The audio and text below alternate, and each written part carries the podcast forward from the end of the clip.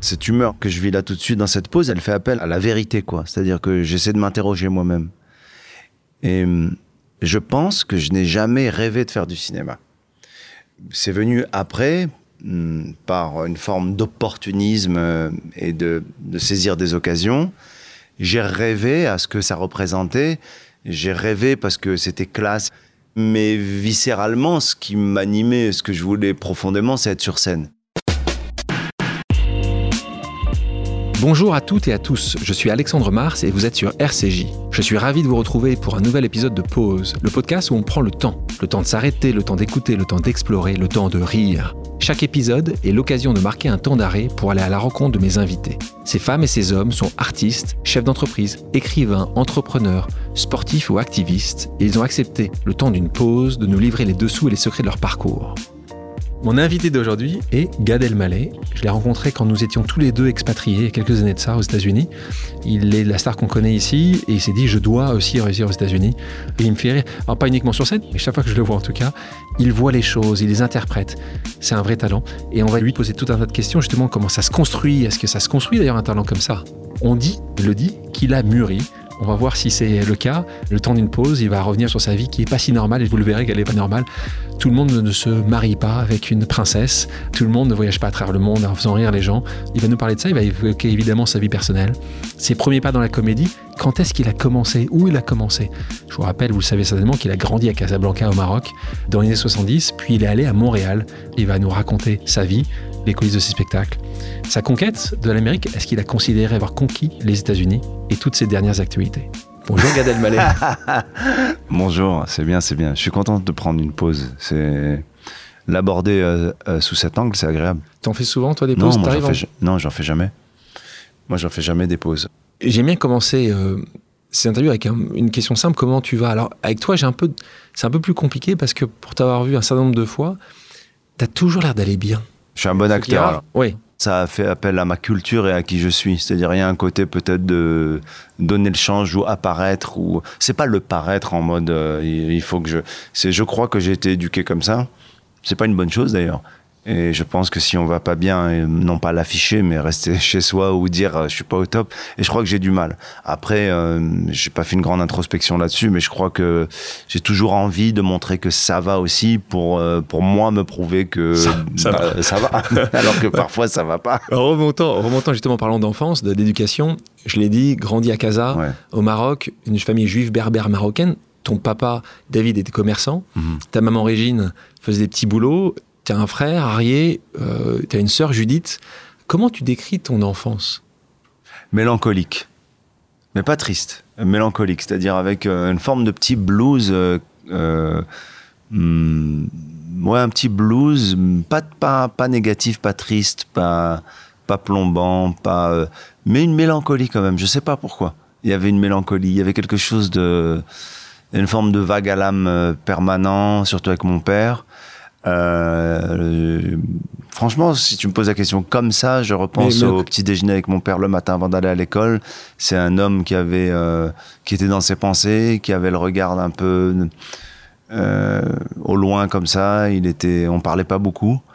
Et il y avait une mélancolie, mais ça m'a, ça m'a poussé à, à- à faire exister des choses et à parler. Peut-être que Ça, ça, c'est de l'espace, ça t'a donné de l'espace. peut-être, ah peut-être. J'ai jamais vu ça comme ça. Et ta maman donnait le Et provoquer aussi, oui, oui, elle, oui. Mais provoquer des choses, provoquer des situations. Et je pense que si j'ai voulu faire rire, c'était bien sûr pour plaire, pour plaire aux gens, pour plaire aux filles surtout à, à l'adolescence, mais euh, pour qu'il se passe quelque chose. Parce que dans ma famille, il se passait pas Ouais, grand-chose. C'est calme. Ouais. Il se Et- passait.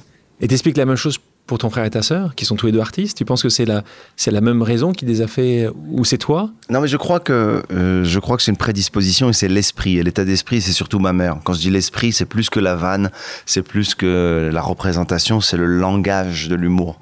Tu vois, quand on était petit, l'humour, c'était pas pour faire les cons, c'était un langage. C'était pour masquer la pudeur, la gêne. Euh, donc avec ma mère, ça a toujours été un biais pour se dire des choses, pour se dire qu'on se détestait, qu'on s'aimait, qu'on s'est manqué, que euh, pour se faire un compliment parce qu'on n'osait pas, c'était toujours avec de la charia, de l'humour. ton papa t'en parlait, était mime amateur. Ouais, d'où le silence. D'où le silence. d'où le silence. Il y avait une raison quand même. Il a, tra- il a beaucoup travaillé. Ah, ben voilà Dès là, j'ai- donc On tu- est con, je viens ouais. de me rappeler, il était mime. mime. Oui, bah ouais, ça Cela dit, il y, a- beaucoup. il y a un truc assez Ouais, marrant. un jour, euh, euh, je travaillais au euh, théâtre de Jazé, je parlais avec Jean Bouquin, qui est un, un- un personnage très important de notre métier, et, et d'autres amis, et il me racontait les dîners avec Marcel Marceau. Et les gens, il paraît, ne voulaient pas trop aller dîner avec lui, même s'ils l'adoraient, parce qu'il était trop bavard, et qu'il saoulait les gens, et qu'il arrêtait pas de parler dans les dîners. Et je trouve ça tellement drôle, un mec qui fait du mime, il fait un spectacle pendant deux heures où il parle pas, et tu vas rester avec lui, Il et il trop. te Il saoule. parle trop. Euh, c'est comme si on s'ennuie, si on s'ennuie avec toi. En fait, Ouais, c'est comme chose, si j'arrêtais de parler au restaurant. Cela dit, ça m'arrive souvent d'écouter beaucoup et de parler beaucoup moins. C'est tellement agréable. C'est aussi comme ça que tu arrives à trouver ton inspiration. Oui. des- c'est en, Pour, en pour moi, c'est un pouvoir. Le fait d'observer. Moi, j'ai j'ai parfois jugé des gens qui étaient qui parlaient pas. qui- J'avais envie de leur dire, bah alors, qu'est-ce qui. Et bah, j'étais naïf. Ça veut En dire fait, chose. voyaient tout. Ça veut dire quelque chose. Bah ouais. Et toi, quel type d'enfant t'es à 5, 6, 7 ans? Tu essaies de faire rire déjà ou c'est un peu arrivé un peu plus tard? Oui. actif Il y a le cliché de l'élève un peu cancre qui se fait virer parce qu'il fout le bazar en classe. Mais moi, c'est pas ça. Euh, T'es cancre, mais tu te fais pas virer. je suis... non, mais c'est vrai. Ah oui. Je suis cancre, mais en douceur. Je suis cancre avec une forme de mélancolie, de rêve. J'ai euh, les yeux dans le vague. Les profs, ça les rend dingues. Et je rêve de pas être là et je m'imagine sur scène. Déjà, Ouais, vraiment. hein. 17 ans, quelques années après, tu pars là, tu quittes le domicile, familial, tu pars à Montréal, euh, tu étudies les sciences humaines au cégep de Saint-Laurent. Euh, J'avais reçu une- ici une femme exceptionnelle qui s'appelle Ilham Kadri, qui est la présidente d'un groupe euh, de chimie mondiale qui s'appelle Solvay, qui est le plus grand groupe euh, de chimie mondiale, qui a grandi à Casablanca euh, et qui est aussi partie étudier à Montréal. Elle me vit à que- Montréal? Non, maintenant elle est, en, elle est en, Solvay, c'est belge, donc elle est à Bruxelles. Euh, et elle me disait que le Canada, c'était le rêve des, des Marocains. Ouais. C'est vrai? Oui. Raconte-nous. Donc c'est. Toi, toi, toi, mais c'est comment tu retrouves- comment tu te retrouves Bah, je vais te 17 le dire parce que c'est une très bonne question, parce qu'il y a un détail technique en fait. Il y a un détail technique que les gens ne savent pas. C'est que quand tu vis au Maroc et que tu peux être fier de tes origines, fier de ton pays, heureux, tu aspires toujours à voir le monde. Et puis on parle d'une époque où il n'y a pas la fenêtre ni du net ni de la télé. Puisque moi je suis d'une génération où au Maroc, il y a à la télévision une chaîne et j'ai assisté à l'avènement de la deuxième chaîne. Basta, c'est tout. Pour voir Drucker, il faut que ton oncle te ramène une VHS que tu regardes en boucle. C'est d'ailleurs comme ça que j'ai découvert les gens qui m'ont donné envie de faire ce métier, notamment Thierry Leluron, qui imitait des gens que je ne connaissais pas. Et je me disais, et je disais à mon père, c'est fou, il l'imite tellement bien. Mon père me disait, mais d'où tu connais Mitterrand? Je disais, je le connais pas, mais je vois qu'il le fait bien. Donc ça, c'était très touchant. Mais pour revenir au Maroc et euh, au Canada, il y avait une politique euh, d'immigration au, au Canada qui était assez ouverte. Donc le Canada euh, Accepté. acceptait, mais Facilement. plus qu'acceptait, euh, pro, faisait la promotion de l'immigration. Et pour des Marocains qui voulaient se barrer, ah, c'était le rêve. Puisque, donc c'était techniquement, juste, basiquement, facile d'avoir un visa pour aller au Canada. Alors que la France, c'était plus compliqué. Toi, à 17 ans, c'est facile pour toi? Tu quittes Non, la mais famille moi, mon père, il, a fait, il avait fait un truc incroyable et on le remercie jusqu'à présent. Il a fait les démarches depuis qu'on était petit. Comme on disait au Maroc, il a poussé le dossier. Il a poussé le dossier parce qu'une expression arabe qui dit pousser le dossier, c'est-à-dire tu le pousses pour vérifier qu'il soit bien sur le bon bureau. Et en fait, il pousse le dossier, comme il dit, pour un- un- avoir un visa d'immigration. Et Pour toi pour et, le moi, reste, et le, reste, le reste de la et fratrie voilà, ouais. Et parce qu'il sait que parce qu'il sait que ça va être important pour toi de voir autre chose. Il se dit à un moment donné, vont- et, et puis il y a, il y a ce côté aussi, euh, y a ce côté aussi euh, blédard. On sait jamais. Ouais. On sait jamais. C'est bien d'avoir une option. Ouais, on a une option si ça se passe mal, s'il y a un truc. si- Et Alors toi, tu es qu'on- partant à fond tu, dis génial ou, tu- ou tu dis oh, j'ai pas envie de Ah non, non, moi je suis je suis bien. partant là. à fond parce que je rêve et cette curiosité dont tu parlais tout à l'heure, je l'ai avec le monde. Et j'ai un souvenir même de regarder les avions. Et j'aimais beaucoup regarder les avions quand j'étais petit. Parce que c'était, c'était un rêve pour moi. De regarder les avions, ça me, je m'inventais des histoires folles. J'ai un très bon souvenir de, des avions qui passaient au-dessus de ma tête à Casablanca et j'inventais des histoires. Je me disais qu'il allait dans tel pays. Après que dans l'avion, il y avait un gars qui allait aux toilettes et qui disait un truc. Et qui... Je faisais Tu crées Ouais, histoires. ouais. Et en fait, les avions, ça a toujours été une fascination. Et le Canada, donc c'était facile. Et puis, il faut pas se mentir, c'était un peu l'Amérique en français. C'était très, très confortable. On va te retrouver euh, quel- quelques temps après, justement, à tenter cette aventure artistique et aller au cours Florent. Tu aurais pu faire euh, le cours Florent euh, Euh, québécois. Tu aurais Ouais. pu rester là-bas. Qu'est-ce qu'est-ce qui a fait que tu es. re- Pas que es Je revenu, d'ailleurs, commence. Que Non, es non. venu. Oui, je Paris. commence. C'est intéressant ça, ça, parce que souvent on me dit tu reviens à Paris à ce moment-là. Et parce qu'on on part du principe qu'on a un immigré a toujours, oui, ou alors né ici, ou alors un immigré francophone a toujours est toujours raison. passé par la France, alors que non. pas le cas. Mais ce que je fais, euh, j'ai quand même tenté des choses. J'ai fait un peu de théâtre, un peu de stand-up. Mais je dois dire que, comme dans tous les domaines, euh, tu veux faire du théâtre en français. Je savais pas que j'allais être humoriste. Tu viens en France. Mais tu avais quand même fait. Tu avais commencé, tu avais Ouais. tenté déjà à Montréal. Ouais. Et J'avais donc, tu te souviens la première fois que tu avais, Ah ouais. trois personnes dans la salle, Ah, de avais tout. 10 Moi, je me rappelle de tout. Bah, Raconte, première. mon corps d'ailleurs. J'ai une mémoire dans le corps. Ouais, bah oui. Les trapèzes, euh, c'est con, mais les trapèzes, c'est drôle. Trapèzes, c'est un terme de, de cirque. Mais les trapèzes bloqués pendant deux jours parce que je faisais mon premier show seul sur scène.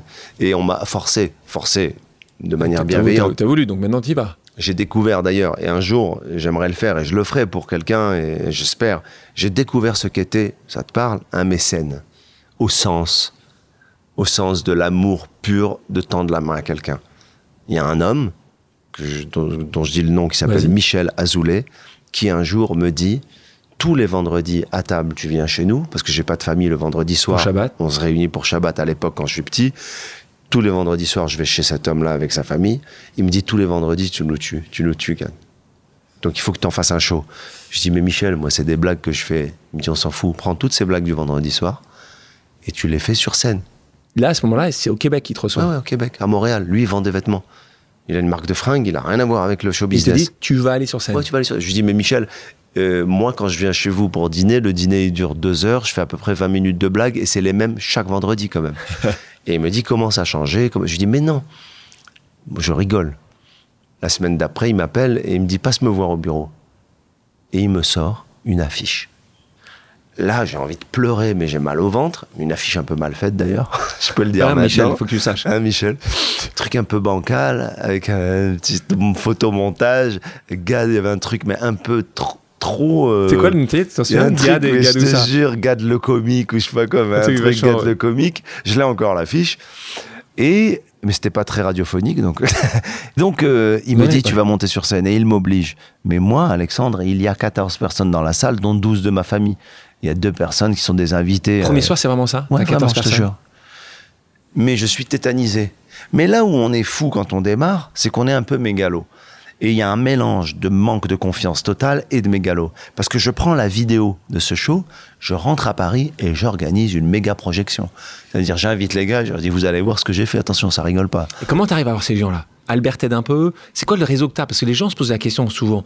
Comment tu peux y arriver? Est-ce que c'est facile? Est-ce que et, Moi, je pense et que- chacun a son réseau. Bien sûr. d'expliquer. Moi, je pense- D'où tu viens, tu as un réseau petit ou grand Comment tu as fait au départ? Moi, je pense que c'est intéressant parce que euh, je pense que ça va en s'affinant et à la fois en s'élargissant. C'est très bizarre. C'est-à-dire que c'est à la fois ça part en pointe et ça s'affine dans le travail et ça s'élargit. Le public qui venait me voir aujourd'hui, euh, avant, il était familial, au sens identitaire, culturel. euh, c'est, mais vraiment, on va aller, on va aller dans le pointu du pointu. Moi, je serais aujourd'hui, si je faisais ça, c'est niche, comme on dit. Donc, moi, j'ai quelques gens de la famille qui sont juifs marocains. Des juifs marocains connaissent d'autres juifs marocains. Marocain. Après, ça s'élargit. Il est marocain, mon public. Ça veut dire qu'il y a des juifs marocains et des musulmans Musulmans marocains. Il y a la fierté marocaine, qui à ce niveau-là ne connaît aucune religion. D'ailleurs, le Maroc, c'est un des rares exemples, le seul pays arabe au monde où, malgré la complexité, hein, je suis pas non plus dans un discours, euh, c'est complexe parfois, mais on a vécu, nous, un âge d'or et une fraternité exemplaire. Moi, je cite ça toujours, c'est très important pour moi. Et il y a un public marocain, une forme d'appartenance. Je suis, je leur appartiens un peu. et Je suis cet artiste marocain. Les Marocains ramènent des Français. Ils disent regardez ce gars et, ça s'élargit. Mais je dois dire qu'au départ, c'est comme ça. Quand Danny Boone était là, lui, il avait fait Cours Simon, il avait remarqué une phrase, une citation de Goethe La vraie gloire est de durer. C'est ce qu'il avait vu là-bas au Cours Simon. Pour lui, ça l'avait marqué. Euh, c'est un sujet très important pour, ah pour beaucoup d'artistes, savoir euh, jusqu'à quand, est-ce qu'il y a toujours, le lendemain, le spectacle d'après.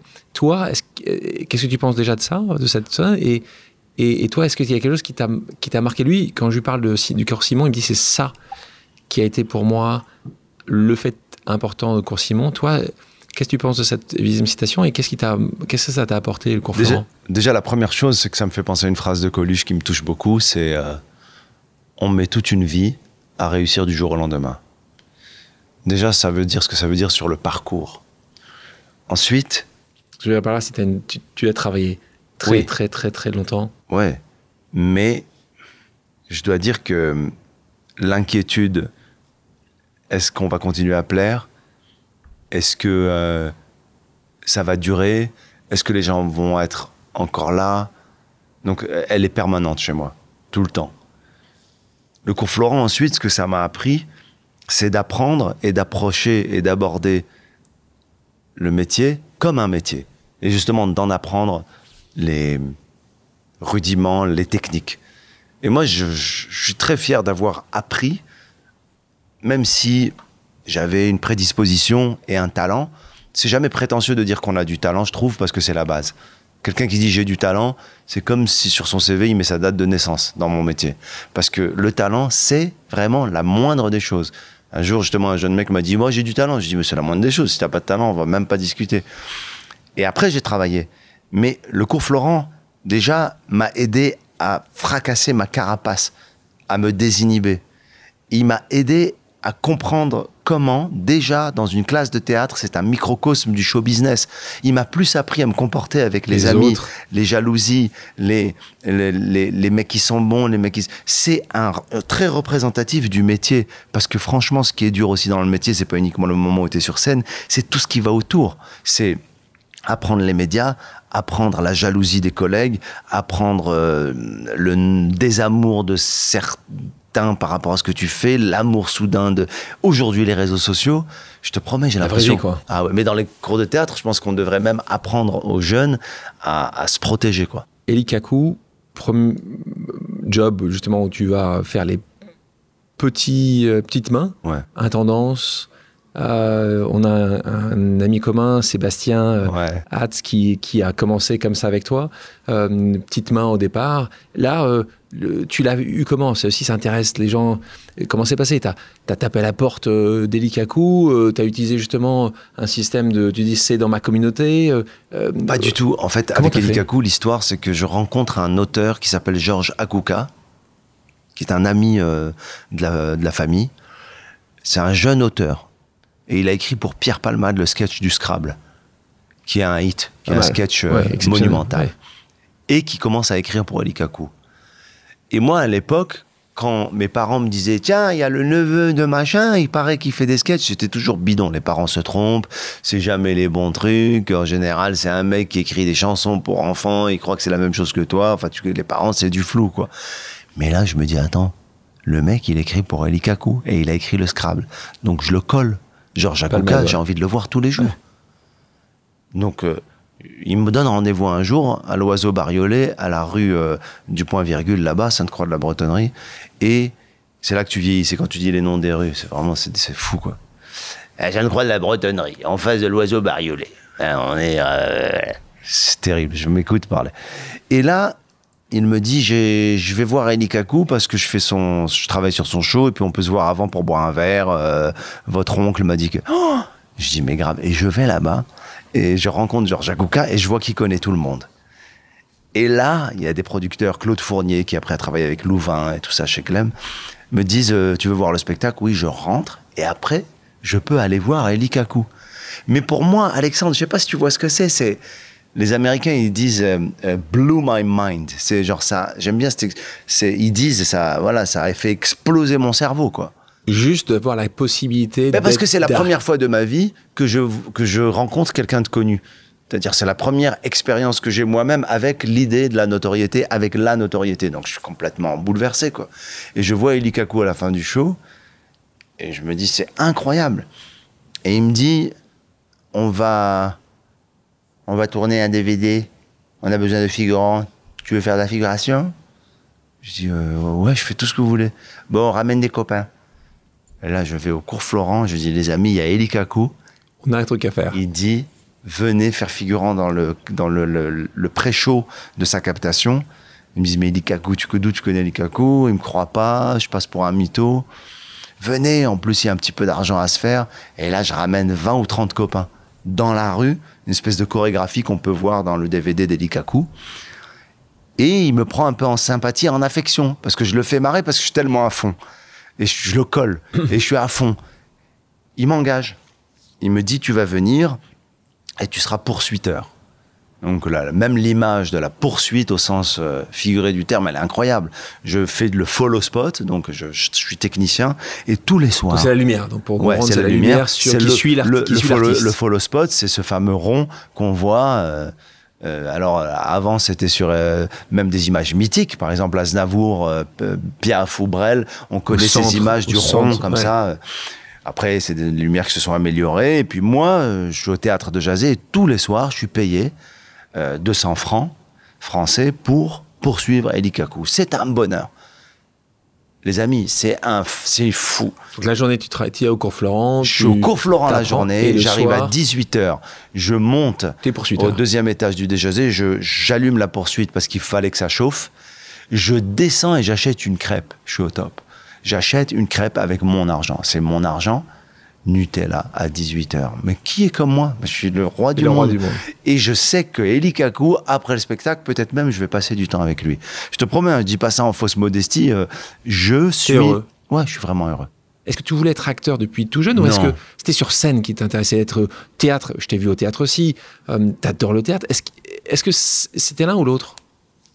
Très franchement, parce que euh, là, on que se parle. franc, là. non, mais non, c'est parce que je, je- je ressens qu'on a une vraie. euh, euh, cette humeur là que je vis là tout de suite dans cette pause, elle me, elle fait appel à, la vérité quoi. C'est-à-dire que j'essaie de m'interroger moi-même. Et je pense que je n'ai jamais rêvé de faire du cinéma. Euh, c'est venu après, hum, par une forme d'opportunisme euh, et de, de saisir des occasions. J'ai rêvé à ce que à ce que c'était, ça représentait. J'ai rêvé parce que c'était classe et que et que c'était cool d'être un acteur dans des films et que mais viscéralement, ce qui m'animait, ce que je voulais profondément, c'est être sur scène. C'est l'instantanéité Ouais, de la relation. Euh, la connexion avec le public, être en, en contact avec les gens, mais le cinéma, c'était plus les effets du cinéma qui me touchaient. Les conséquences. Les conséquences, être sur une la affiche, notoriété. la notoriété. L'argent aussi. euh, pardon, L'argent. l'argent complètement. Mais je fais des castings et ça se passe pas très bien au début. Ouais. C'est, je suis pas, j'ai pas un profil pour le cinéma et j'ai l'impression que les choses qui ont marché sont souvent des choses qui ont fait appel à des, à des rôles ou à des, ou à des interprétations dans lesquelles j'ai mis, j'ai mis de ma personne, j'ai mis de- du mien. Premier film, Salut cousin. Salut cousin. Voilà, je pense à ce film justement. Merzac. Oui, Merzak Ah, Alouache, le- il me fait, il me fait faire une impro. Ah, c'est une impro. Il me fait faire une impro. Il me fait faire au les- casting? Oui, je vais au casting. Ouais. Il me fait faire, euh, il me fait faire le texte. Je joue le personnage d'Alilo, jeune Algérien qui débarque en France. Et là, je fais l'accent, le parler, tout ça, moitié français, moitié arabe, tout. Et il me dit c'est bien. Maintenant, fais-nous un truc. Et là, je pars. Tu te souviens? Ah ouais, je me souviens très très bien. Je me dis, mais hum, je sais pas si je vais l'avoir ou pas, mais j'étais content. Je fais un accent algérien, je suis bien, je suis content, tout ça. Mais dans, le, dans, dans les Tu te heures. sens toi, tu te sens toi. Ah ouais. Dans les heures qui ont suivi, euh, on m'appelle, on me dit, tu fais le film. Oh Pro- Alors, première fois au cinéma, premier rôle, premier, premier rôle, premier film à Cannes. Donc pour moi, c'est c'est une gifle, quoi. J'ai jamais été à Cannes et premier film et je vais à Cannes. Ah, je, suis- je suis comme un fou. Je, je- je suis comme un fou. Décalage, Oui. même, même période, Ouais. premier One Man Show. Le grand public te remarque. En parallèle de ça, tu vas sur Europe, c'était Europe 2, Oui, je crois, Europe avec, 2 Arthur, avec Arthur. qui là aussi tend la main. Tu rencontres aussi Isabelle Nanty, qui travaille avec toi sur la seconde version de Décalage. 2001, tu perces au cinéma avec un rôle qui n'a pas grand-chose à voir, mais tu rentres dans la vérité si je mens. Deux, puisque tu remplaces euh, Dove. Une belle histoire avec la vérité qu'il faut dire, c'est que moi, je, je- je suis. Donc, on m'offre le rôle euh, de Dove pour le 1. On t'offre le rôle de. Ouais. On me fait même pas passer euh, des On te dit, essais. tu le fais. Non, même je fais des essais, je crois, et on me dit, on t'offre le rôle. Et à ce moment-là, en même temps, on me propose un film avec Gérard Depardieu qui s'appelle XXL, sur le sentier, tout ça. Moi,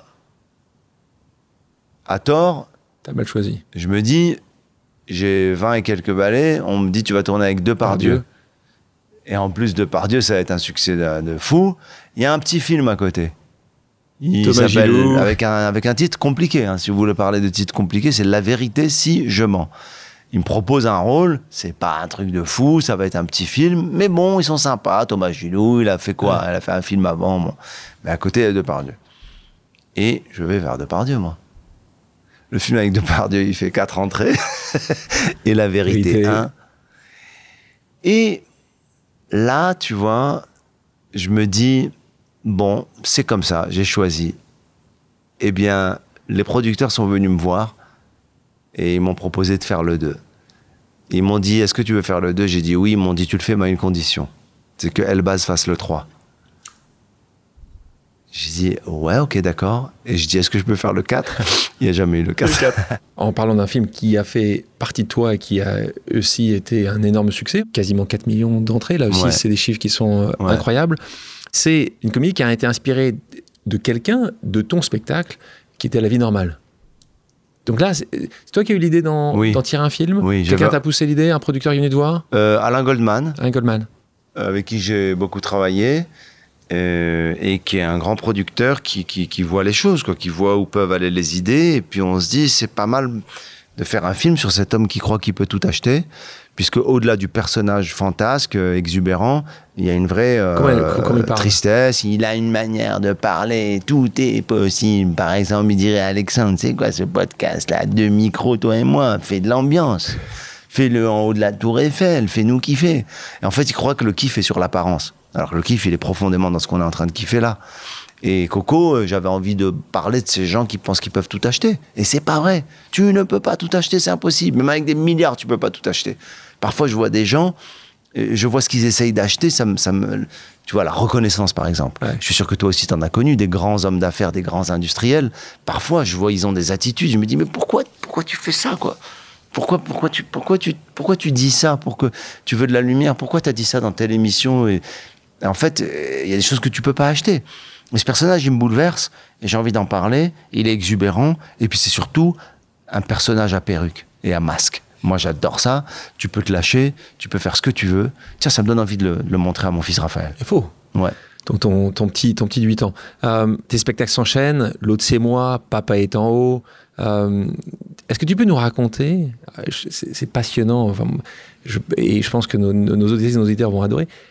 Quand ce modèle, de- quand tu commences à rentrer dans la création artistique, Hmm. euh, est-ce que tu l'écris tout seul les spectacles? Est-ce que tu es aidé? Euh, Combien de temps tu mets? C'est quoi ta méthode? J'ai une Tu méthode. écris qui- tout seul les spectacles? Euh, ça change? T'es aidé? Je suis, je suis aidé par Judith, ma sœur, Judith Donc, Almanet, Judith. et là Frédéric Azan, le dernier. elle a, fait, elle a travaillé aussi sur le dernier ou pas ta Oui, sœur? oui, oui. Toujours. Elle a toujours été soit Metteur- un ping-pong, Ouais. soit metteur en, En scène, soit auteur à part entière. Là, elle est auteur à part entière, elle produit des choses avec moi. Mais euh, la méthode, j'en avais pas au début. Il s'avère aujourd'hui que je peux dire que c'est une méthode, parce qu'au départ, c'était simplement instinctif. J'ai, euh, par exemple, si je prends mon téléphone que là j'ai dans les mains, j'ai dans mes notes, dans les notes, des choses que moi j'appelle des impulses. C'est un mot qui n'existe peut-être pas. C'est des impulses.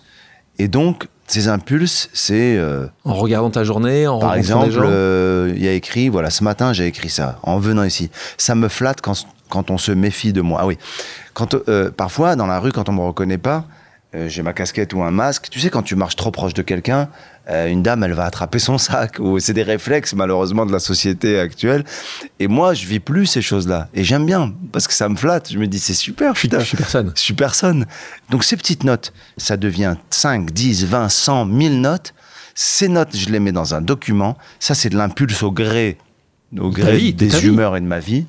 Et à un moment donné, je vais commencer à non pas structurer, mais à voir qu'est-ce qu'il y a comme un peu comme un, un tamis, tu vois, pour trouver où est l'or, où sont les pépites, qu'est-ce qu'il y a comme actif, comme disent les auteurs québécois, les humoristes québécois, ils disent l'actif. C'est- Ok, c'est beau, mais où est l'actif? Et là, je, je commence à tamiser. À tamiser, non? Tamiser? Non. La, lumière est tamisée. Nous, par exemple, on peut s'amuser, mais, euh, Tamiser. mais tamiser, c'est Ouais. pas faire du tamis. Bref, je cherche, euh, tu vois, pour, pour trouver de l'or, il faut, il faut en gratter de la terre euh, dégueulasse. Et je trouve des choses. Donc là, je fais une liste et je fais le best-of de ma médiocrité. Et j'affine, j'affine. De ce best-of, j'ai des pistes, ce que j'appelle des pistes. Et avec ces pistes, alors, je crée des moments. Ensuite, je vais dans les comédie clubs et je teste. Et je garde que ce qui est drôle. Gars, je te propose maintenant une pause amicale. Le principe est simple. J'ai demandé à quelqu'un qui te connaît Mhm. de te poser une question surprise. On écoute. Gad, toi qui es un poète, euh, peux-tu me dire comment tu te mets en état de poésie? Ou bien est-ce que ça vient comme ça? Et à l'inverse, est-ce qu'il y a eu dans ta vie des circonstances, des états, des, des événements qui sont venus mettre en danger cet état de poésie qui est le tien? Voilà, je t'embrasse fort, tu me manques. C'est très touchant de- d'entendre la voix d'Isabelle Nanty. Isabelle Nanty, qui t'adore, évidemment, qui, qui te pose cette question-là, qui est une belle Wow. question. Poète, comment C'est te- émouvant. C'est beau, hein Euh, Et c'est beau comment elle D'abord, le- ça me touche énormément de l'entendre, et c'est une manière d'amener aussi des choses, euh, euh, encore une fois, de façon très vraie. L'état de poésie, ou ce qu'elle appelle la poésie, ou ce qu'elle décèle depuis toujours chez moi. D'ailleurs, ça me touche toujours, et j'aime la faire rire, Isabelle, parce que son rire, son rire, même sur les mêmes choses, est différent. Elle saisit de moi et en moi des choses que pas la plupart des gens voient et, et elle attrape cette poésie. Je pense que la poésie, c'est pas un point de départ, c'est une conséquence de ce que je suis. De dire oui, je suis poète, ce serait ridicule. Mais elle s'explique. Est-ce qu'il faut l'analyser ou l'expliquer? C'est comme Pierre Soulages que j'ai eu l'honneur de rencontrer, qui m'a dit qu'il en avait marre des gens qui expliquaient les tableaux. Arrêtez de nous expliquer les tableaux. Vivez-les, ressentez-le, mais ne nous racontez pas l'histoire des tableaux. C'est ce que font tous les galeristes, les marchands, c'est que de la vente. Moi, j'ai pas envie que quand je vois un tableau, on me dise alors là, il perd sa maman, il se met à boiter et, et le tableau passe à 2 millions. Non, non, arrête. Et en fait, la On poésie. va dire ça à ton pote Kamel Ménour. Oui, oui, très bien. que j'adore, Kamel, que je salue d'ailleurs, avec qui on partage beaucoup de choses. Et lui, il le connaît, le syndrome du blédard, on se moque à chaque fois l'un de l'autre. Euh, ce que dit Isabelle sur la poésie, L'état de poésie, qu'est-ce que c'est beau L'état de... ouais, l'état de poésie, c'est, je crois, une perplexité. C'est-à-dire une manière de rien demander, de flotter dans une humeur, dans un état qui s'impose à toi, mais surtout de ne rien attendre. Et c'est le fait de ne rien attendre qui installe la poésie et qui rassure les gens. Maintenant, pour continuer dans sa question et de dire, est-ce que parfois, Des choses, qui, des événements qui t'ont Ah mis ouais. en danger. ben oui, Donne-nous un exemple. ben je crois que quand, euh, quand euh, tu es malmené, en fait, euh, tu es obligé malheureusement, parce que tu n'as pas la force et tu as l'orgueil et tu as l'ego, alors tu es obligé d'aller puiser dans quelque chose de plus trivial, de plus basique, de plus... Tu rentres dans une forme de guerre au lieu de t'élever, parce qu'il y a l'ego et l'orgueil. Et je pense notamment à cette période qui était très difficile pour moi, euh, de crise médiatique, d'accusations de plagiat. Il y a copie, copie comique, copie voilà. comique. Et en fait, Non, non, là, on passe 20 ans après. Là, Non, on non, est- mais il y a- non, non, il y a mais- 2-3 ans. oui, Donc, non, euh, mais c'est lié. c'est là, tu. Là, en fait, ce que j'avais ressenti, c'est que d'abord, tout est plus compliqué. On peut tout, on- parce que euh, l'inspiration, c'est beaucoup plus complexe. Ça m'a toujours fait rire, et j'en ris avec mon pote et frère Jerry Seinfeld, que j'admire et qui est vraiment Comique américain. Ouais, le- la- pour moi, c'est l'icône de l'humour américain. Un jour, on m'a dit, t'as pris des vannes de Jerry Seinfeld? Je dis, non, je lui ai pris plus que ça, Jerry. Vous êtes petit, en fait. T'as pris une joke? Non, non, non. Jerry, j'ai fait sa première partie avec lui. J'étais dans son avion et on a fait le tour des États-Unis. Je lui prenais sa vie tous les jours, de A à Z, et je m'inspirais de lui et je faisais comme lui. C'est ça qui est intéressant. C'est pas le petit scoop de il paraît que la vanne de ça, c'est à lui, ça c'est cheap. Mais pourquoi je parle de ça? Parce que dans des moments comme ça, ou alors des moments, mais plus comme ça, qui font appel à l'orgueil et à l'ego, parce qu'une peine d'amour ou un deuil ou une complexité émotive, sentimentale, elle met pas en danger la poésie. Au contraire, elle peut même l'exacerber. En revanche, quand ça tape dans l'ego, alors ta poésie, elle est un peu turbulée quand on t'a attaqué sur ton métier, sur ta réussite, sur ce que tu as créé toi-même, ouais, parce que ça t'a bouleversé bah, Ça m'a beaucoup touché parce que ça discréditait aussi le travail. Tout le travail. Quelles que soient les responsabilités et l'explication que j'ai, parce que moi j'ai quand même fait le. T'as fait ton travail sur toi aussi. Mais oui, j'ai fait le travail. C'est ce que tu disais juste après a été différent de quelques mois après. Ah Au début, tu as dit attendez, vous déconnez. Et après, parce que dit. T'as pas la sagesse tout de suite. Et puis aujourd'hui d'ailleurs, j'aurais j'aurais payé cher pour avoir, il y a trois ans ou quatre ans, quand c'est arrivé, le, recul que j'ai aujourd'hui. Mais c'est impossible, De, de, fait. C'est... Mais en même temps, j'ai appris beaucoup. Qu'est-ce que tu dis aujourd'hui? Ben, T'assumes, je... tu dis, ouais, ça peut-être. Euh. Oui, complètement, mais je dis surtout que. Parce qu'il faut parler du présent. Je dis surtout que. Ben que malheureusement, euh, ça paraît être une banalité, mais il y a des gens dans notre métier qui sont pas des amis. Et je leur en veux pas. Tu penses qu'il y en a certains qui ont essayé, qui ont dit tiens, on va, ah complètement. On va, le faire tomber, le petit gars là. Ben oui, parce que autant il y a des choses qui, qui, qui méritent une discussion. Si tu veux qu'on parle du plagiat, moi je peux parler, je peux dire ça oui, ça non, vous n'êtes pas honnête parce que ça c'était avant, ça je l'ai fait il y a 20 ans, ça c'est une déclinaison de ce que j'ai vu chez Jerry, je peux t'en parler.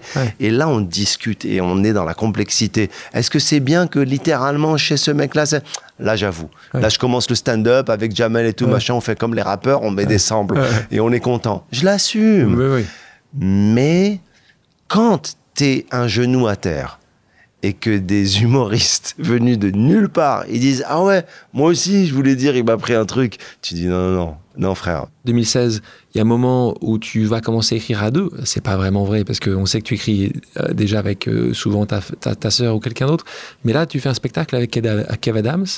Euh, c'est différent d'écrire à deux, c'est facile. Très différent. Très compliqué. Euh, si tu veux. Euh, si vous n'êtes pas, pas de la même génération. Non, pas même, pas les mêmes inspirations, pas la même approche, mais je crois que ce qui est absolument. C'était euh, commercial ou c'était. C'était aussi commercial. Aussi commercial. mais avant d'être commercial, et ça l'était parce que franchement, ça a été un truc de fou. On a fait, je crois. 12 Bercy, non, 8 Bercy à 12 000 personnes. C'était spectaculaire. Mais au-delà d'être commercial, il y avait aussi un truc qui était intéressant, c'était que ça fitait, ça, ça matchait, il y avait quelque chose de d'organique, de naturel, avec le mec un peu plus vieux, même beaucoup plus vieux, le jeune qui débarque, le choc des générations. Les gens aimaient bien ça. Ouais, ils aimaient le fait que moi je me moque des jeunes, que lui se moque des vieux, les gens venaient en famille, les parents, il y avait quelque chose d'intéressant là-dedans. Tu en étais assez fier? Ah ouais, j'étais content. Ah non, mais j'étais content surtout que parce que c'est un petit frère Kev et puis j'admire sa réussite. Et puis c'est surtout ça correspondait à un moment précis de ma vie. Malgré le succès des spectacles, tu n'as jamais mis de côté la carrière d'acteur. Tu as aussi joué dans des films plus dramatiques. je pense par exemple à La Rafle. Euh, est-ce que tu vois, c'est toujours le sujet, est-ce que tu penses qu'un acteur doit prouver ses qualités en jouant autre chose que des comédies romantiques? Est-ce que tu penses que c'est important? Il faut pas uniquement faire des. Bah, je pensais ça avant. Tu pensais ça avant en disant il faut, il faut que je sois accepté, donc il faut que je fasse autre chose que. Mais parce que on, tu sais, il y a ce fameux truc dans le métier où on veut avoir ce qu'on appelle la carte. Euh, pour avoir la carte, pour aller au César, pour tout ça, on se dit à tort que peut-être il faut faire le film qui sera le fameux contre-emploi. Il y a même une expression qui est devenue un peu éculée sur il a fait son ciao pantin, il fait son ciao pantin parce que chez Coluche, l'homme populaire comique a fait le film émouvant, bouleversant, tout ça. Et il a un César. Mais tout ça, ça veut rien dire. Coluche, c'est l'histoire de Coluche et d'un moment et d'un film et d'une époque. Euh, tu ne peux pas reproduire ça. Le problème de ce métier, c'est que les gens se mettent en, permanence à essayer de reproduire les choses, mais tu peux pas reproduire. Euh, euh, par exemple, Intouchable, ça part d'aucune recette. C'est simplement la force du film. Danny Boone, quand il fait les ch'tis, jamais il a de recette. Donc, je pense que j'ai eu cette envie de prouver mais peut-être que de vouloir prouver, c'est vouloir se prouver. Quand je fais Costa Gavras et je joue le capital, je me dis, je veux montrer au métier que je peux être un acteur sérieux. Sauf que, aujourd'hui, non, j'ai envie de montrer au métier que je suis un putain d'acteur comique. Puisque le reste, C'est pas plus facile, mais c'est. Qu'est-ce que tu veux que je fasse? Que je fasse des efforts pour montrer aux gens, aux gens, écoute, que je peux jouer des choses que d'autres jouent déjà mieux que moi et ils sont moins chers. c'est important ce que tu dis, j'enlève le moins cher.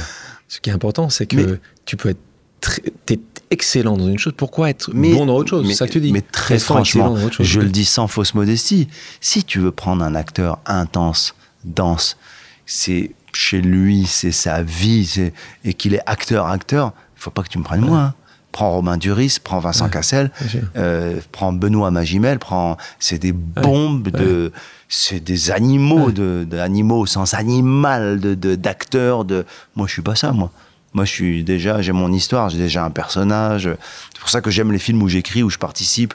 Je sais que quand tu étais à la première du film Les Aventures de Tintin, réalisé par, par Spielberg, tu te retrouves à Los Angeles. Ouais.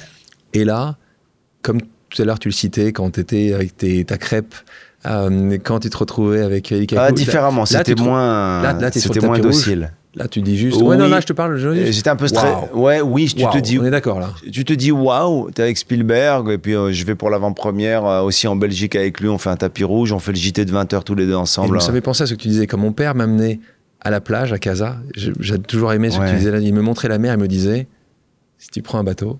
Et que tu vas tout droit là-bas et à l'Amérique. Et je me suis toujours demandé si là-bas il y avait un père américain qui disait à son enfant si tu vas tout droit là-bas il y a le Maroc. Je pense pas. Mais bon, t'as ça comme depuis tout petit. complètement, ouais. Là, t'arrives là-bas. Et là, je suis euh, vraiment fasciné de ce qui se passe. Mais en même temps, t'as dû le vivre quand on est tellement, tellement, tellement, euh, c'est comme les rencontres, euh, on, rêve de rencontrer un tel, quand on le rencontre, c'est pas qu'on est déçu, mais ça désacralise quelque chose. Donc on peut être déçu aussi parfois. Hein. mais on peut être déçu, mais moi sur le terrain en Amérique, je suis dans le travail. À ce moment-là, je suis plus dans la fascination. Le soir où je suis reçu chez Jimmy Fallon, je me dis pas waouh, je me dis je vais travailler mon passage chez Jimmy Fallon seconde après seconde pour sortir de là et dire he killed it. En 2015, là tu dis c'est pas uniquement jouer une fois avec Spielberg ou Woody Allen, c'est que je vais être une personne reconnue de ce métier, donc stand-up, aux États-Unis. Ils t'ont pas attendu pour faire du stand-up.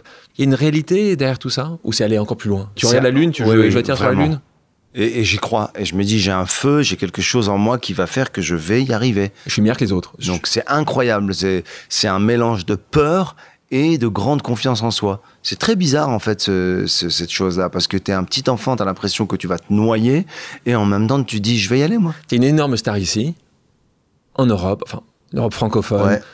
Et là tu te retrouves là-bas en étant personne. Zéro, Wallo, personne. Dans les comédie clubs, ils écorchent mon nom, ils ont même pas envie de me faire passer. J'ai tout eu. Gebelamel, Gedelam, euh, Balam, Kader, Balak, n'importe quoi. Et là, je me dis, ça va être chaud. Et parfois, je vais au Comedy Cellar pour jouer, j'attends mon tour, et on vient et on me dit tu vas pas jouer tout de suite parce qu'il y a soit Chris Rock, soit euh, Ricky Gervais, soit je sais pas qui, Louis C.K., soit Jerry Seinfeld qui joue là. Il a fait un espèce de drop-in comme moi je fais au Paname là, je fais une petite apparition surprise. Allez après. Des mots, allez, oh, mais t'es payé quand même. C'est bon pour l'humilité. Tu prends 100 dollars. C'est bon pour l'humilité. C'est là et je regarde Chris Rock, il joue 40 minutes alors que tout le monde passe 10 minutes et j'apprends. Le lendemain, je reviens. Et c'est génial. C'est pour ça que ça me fait rire quand je vois le, milieu du stand-up français parfois fantasmer sur l'Amérique et ils imaginent des choses. Ils disent oui, l'Amérique. Non, il faut y aller. Il faut y aller. Il faut aller dans les caves de stand-up et voir ce qui se passe sur le terrain. Quand tu pars aux États-Unis, c'est quoi ta définition du succès? Tu dis j'aurais réussi quand j'ai fait euh, euh, le. Moi, très sincèrement, je me dis je veux faire Jimmy Fallon. C'est ça que tu dis. Moi, je veux je aller je veux être sur le canapé. Je veux être sur le canapé avec Jimmy Fallon. Et pour ceux qui l'ont pas vu, tu le fais et tu. Ouais, je le fais deux fois. Tu, tu et ça marche parce que je prépare comme un dingo. la seconde, hein. mais ils t'ont préparé aussi, c'est comme ça que ça passe. Là, Toutes les vannes sont vues à l'avance. Ouais, tout, tout, tout, tout est vu, tout est préparé. C'est à l'américaine. il faut bien comprendre, faire comprendre aux gens. Tout, c'est une industrie. Mais tu sais que moi, en France, je le fais. Alors, euh, parfois, je demande aux animateurs est-ce qu'on peut parler un peu pour... Et ça les étonne. Alors, soit ils sont très contents parce que ce sont des travailleurs. Euh, on a parlé tout à l'heure de nos amis de Brut, Guillaume Lacroix ou Renaud Lovankim. C'est des gens avec qui j'ai fait des shows à la télé. Eux, c'est des travailleurs. Eux, quand je leur dis on se voit pour euh, répéter, ils répètent. Renaud, il prend le truc. Après, tu as d'autres animateurs, d'autres animatrices qui se disent Bah non, tu viens, on va faire ça décontracté. Bah, savent que décontracté, c'est trop décontracté. Ce nouveau spectacle d'ailleurs, Cap de la cinquantaine, tu l'assumes, tu le dis, tu parles de beaucoup de choses, soit très directement, ta vie avec euh, une princesse, soit plus indirectement euh, ton intérêt pour les religions. Tu parles de ta maman dans ce spectacle quand elle arrive vraiment euh, euh, sur le rocher à Monaco Ouais, ouais, ouais. et comment ça se passe euh, cette histoire. Bah oui, parce que moi, ce qui me plaisait dans l'idée de raconter, déjà, c'est d'être vrai, de raconter des séquences un peu extraordinaires de ta vie. De ma vie. Et puis elles sont vraies. Et puis c'est pas vrai que euh, on a envie de savoir. Enfin, moi, j'ai envie de savoir. C'est pas vrai que moi, j'ai envie de savoir. Moi, si j'ai un pote ou quelqu'un à qui je m'identifie qui vit des choses aussi folles. Mais ce qui m'intéressait, ce qui était plus riche, c'est de voir Monaco dans les yeux et à travers le regard de ma maman. Et non pas euh, parce que si c'est pour rapporter ce qui se passe là-bas, il vaut mieux acheter Paris Match. Mais de regarder euh, Monaco à travers le regard de ma mère, c'est bouleversant parce que c'est drôle, Ouais. mais surtout c'est touchant. De la même manière que quand je raconte Hollywood et que je suis fasciné par les stars hollywoodiennes, c'est à travers un Toi. regard de blédard Bien et c'est moi. C'est pas simplement, vous savez, il y a des stars et tout, on s'en fout. Ce qu'on veut, euh, les gens veulent savoir comment toi qui es connu, tu t'es retrouvé face à Tom Cruise ou à Brad Pitt ou je sais pas qui, à être complètement euh, intimidé, à faire n'importe quoi. Ce qu'on veut, euh, c'est pas que tu nous dises que comment c'est vraiment Monaco. Ce qu'on veut, c'est comprendre la rencontre choc entre le prince et ta mère. Ouais. Elle est folle cette rencontre. Ça se passe comment? Mais ça se passe. Ce qui est très étrange et ce qui est fou dans la vie, c'est que ça se passe pas comme prévu, mais pas dans le mauvais sens, dans le bon sens. C'est-à-dire moi, je suis stressé, mais ma mère affiche une telle. euh, elle a, ma mère, elle fait partie de ces, de ces femmes. C'est assez marocain, ça. C'est que quand t'as pas confiance, tu surjoues la confiance. C'est très étrange quand même. Moi, j'ai pas confiance, j'ai pas confiance, j'ai le trac. Elle, elle surjoue la confiance. Donc, elle en fait trop, ça se voit, donc ça, on, on rigole. Et cette rencontre, elle se passe bien parce qu'il y a de l'affection. Parce que ma mère dit des conneries, mais ce sont pas des conneries de quelqu'un qui, qui est. C'est pas qui de la est- bêtise. mais non, C'est- que ce sont des observations. C'est euh, quand elle dit au prince, euh, il- est-ce que le palais vous le louez ou est-ce qu'il est à vous Je trouve que c'est fou. C'est-à-dire qu'elle parle de la même vraiment, elle a manière. vraiment dit ça, Oui, Régine oui. Elle parle de la même manière à un cousin qui habite en- en- à Sarcelles, qui a loué un appart. euh, Qu'au prince euh. Gad, en parlant de thème de ton spectacle, je te propose maintenant une deuxième pause amicale. On l'écoute. Salut Gad, c'est Julien, ton boyfriend comme on m'appelle. Euh, tu as une curiosité religieuse et spirituelle d'ailleurs qui est assez incroyable. Je sais qu'il t'arrive souvent de pousser la porte d'une église, que tu aimes y entrer, y observer les objets de culte, la statue de la Vierge notamment, parfois même allumer un, cierge et te recueillir. D'ailleurs, la religion est un thème récurrent dans tes spectacles. Parmi tes personnages que j'adore, les plus hilarants, il y a ce prêtre et l'homélie de ce prêtre que tu parodies à, à merveille. J'aimerais vraiment savoir d'où te vient cette attirance pour les églises et ce qu'elles représentent pour toi. Je t'embrasse, mon broadcast. ça me touche. Tu vois, tu t'arrives à m'émouvoir. Euh, Julien- des- Julien c'est- Delajoux. Ouais, c'est des gens que j'aime et puis je Qui trouve que tu as été chercher des gens qui. euh, Ah, c'est super. Euh, qui sont vrais et qui sont des portraits et des, des personnes euh, avec qui j'ai des histoires. Lui aussi, Julien Delajoux, qui a un parcours très, très, très intéressant. On fait aussi du cinéma ensemble. C'est un homme euh, avec qui je partage beaucoup de choses. Il parle d'un sujet qui te touche énormément. C'est pas uniquement l'Église. Après l'Église, il y a une raison et il y a une histoire à ça. Mais je dois dire que c'est déjà la quête, la quête et l'hypothèse de Dieu qui me hante depuis que je suis gamin. Donc ça, c'est une vraie, un vrai questionnement. C'est pas la religion, le religieux, le dogme, la pratique. C'est cette espèce d'interrogation. Et ce que j'aime, c'est l'hypothèse de Dieu. Ça me fascine depuis que je suis gamin. Autant avec les études religieuses juives, autant dans mes relations avec les musulmans au Maroc et dans leurs prières, autant avec les chrétiens, euh, avec les églises au Maroc. Et là, j'en arrive à l'église pour savoir la petite histoire. J'ai été éduqué dans une famille juive séfarade, par superstition ou par des raisons qu'on ne connaît pas, de la même manière que les gamins musulmans et les gamins juifs au Maroc, nos parents nous interdisaient formellement de rentrer dans les églises. C'était interdit, on n'avait pas le droit. L'idolâtrie, le péché, vraiment la faute. Et moi, gamin, déjà on t'interdit un truc, t'as envie de le faire, mais en plus un mystère comme l'église, ah, j'ai envie de voir. Et quand j'étais gamin, j'ai poussé la porte de l'église. J'ai dit, je vais aller voir ce qui se passe.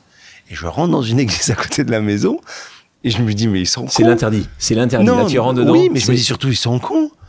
Ils m'interdisent de rentrer là-dedans. C'est génial ici. C'est beau, c'est calme, il fait frais. Il y a une statue d'une dame qui est d'une. Elle est apaisante. Je sais pas qui c'est cette femme, mais elle m'envoie un truc. C'est génial. Il y a des bougies. Ça sent bon. C'est- Mais qu'est-ce pourquoi on m'interdit Pourquoi? Pourquoi on m'interdit de rentrer dans cet endroit qui est si apaisant?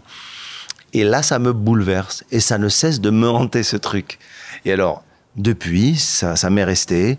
Et je n'ai aucun problème à pousser la porte d'une église pour me recueillir, pour rencontrer des gens, pour parler. Je vais à la synagogue avec mes parents, je vais, euh, si on m'invite dans une mosquée, j'ai aucun problème à rentrer dans les lieux de culte des différentes religions.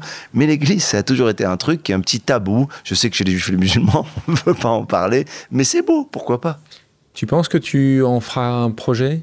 Oui. Oui, oui, je pense que c'est, ce sera mon prochain film. Son prochain film? Ouais. Écrit, réalisé par toi? Oui. Parce que j'ai trop envie d'en parler de cette histoire. Elle me tient trop à cœur. Elle, euh, elle raconte mon enfance. Elle raconte la tolérance. Elle raconte la fraternité entre les peuples dans un, dans un pays. Elle raconte euh, l'ouverture. Et elle raconte aussi peut-être qu'on devrait rentrer dans les lieux de culte les uns des autres pour arrêter de fantasmer. Et je suis sûr que si beaucoup de gens rentraient, je pense que si des juifs rentraient dans des mosquées, des catholiques dans des synagogues, on, se met, on d'abord on rigolerait ensemble et on ferait un bout de chemin. Dernière pause amicale, on va parler d'un autre art. Euh, on écoute. Gad, mon cher Gad, adoré que tout le monde aime. Quel serait l'artiste que tu aimes et pourquoi à la galerie ou dans une autre galerie? On t'embrasse. On parlait de Kamel Menour, euh, célèbre galériste qui était aussi à ce podcast-là, qui a une vie, une histoire extraordinaire également.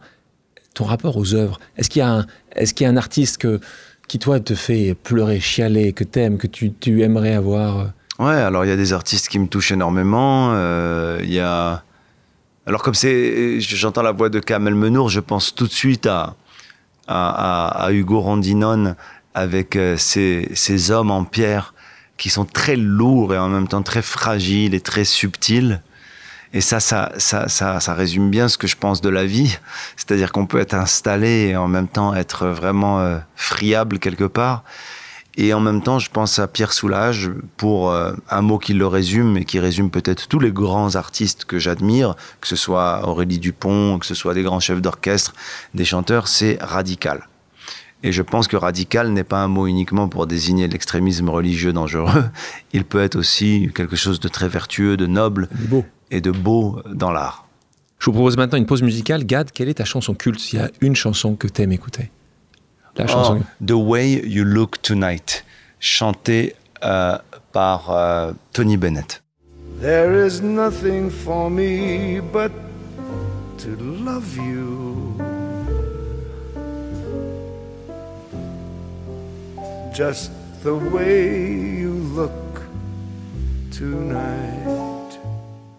Passons à des questions d'ordre personnel. L'humoriste qui te fait le plus rire Sebastian Maniscalco, pas... italo-américain, euh, Allez, génie. euh, cherchez, cherchez tous sur, euh, cherchez sur sur. Google, c'est sous-titré en français sur Netflix. Sébastien Maniscalco, il est irrésistible. L'étoile montante de l'humour, selon toi Ah, tu vas me faire des ennemis là. On parlait de Red One tout à l'heure, mais Bon, Redouane, euh, Redouane, j'ai l'impression, en plus, euh, je dois dire qu'il fait déjà un parcours de réussite. Redouane Bougueraba, euh, il a du génie, Il est génie. il a inventé quelque Oh. chose. avec les premiers rangs, on n'allait pas au premier rang quand vous Voilà, il a inventé quelque chose, il a, il a une forme de naturel qui est déconcertante. euh, ouais, il est très très fort. Spectacle d'humour que tu as le plus vu? Est-ce qu'un spectacle que tu as vu en boucle Sébastien Maniscalco. C'est celui-là. Euh, la ville où tu préfères jouer Hmm. Bruxelles. Hmm. Le plus grand acteur selon toi Comique, pas comique, celui que tu dis, chaque fois que tu le vois, tu. Gérard Depardieu. Gérard Depardieu Ah Plus ouais. qu'Al Pacino Gérard Depardieu. Si Pas pas, plus, j'admire Al Pacino. si mais t'avais pas été comédien, tu aurais fait quoi Avocat. Défendre Ouais. Défendre, plaider. Plaider, c'est- ça Ah. revient à la même chose. Être sur scène. Et la robe, l'habit. Et une question, t'en as, ma- t'as marre de répondre? J'ai l'impression que c'est la forme. Tu vois, par exemple, j'allais dire une chose, mais tu vois, aujourd'hui, on a parlé ensemble du cinéma et du théâtre dans mon, dans ma, dans ma, mon chemin, dans ma carrière. Et, et j'ai partagé mes idées, j'ai pu euh, dialoguer, et ça m'a intéressé. Enfin, ça m'a intéressé c'est de partager.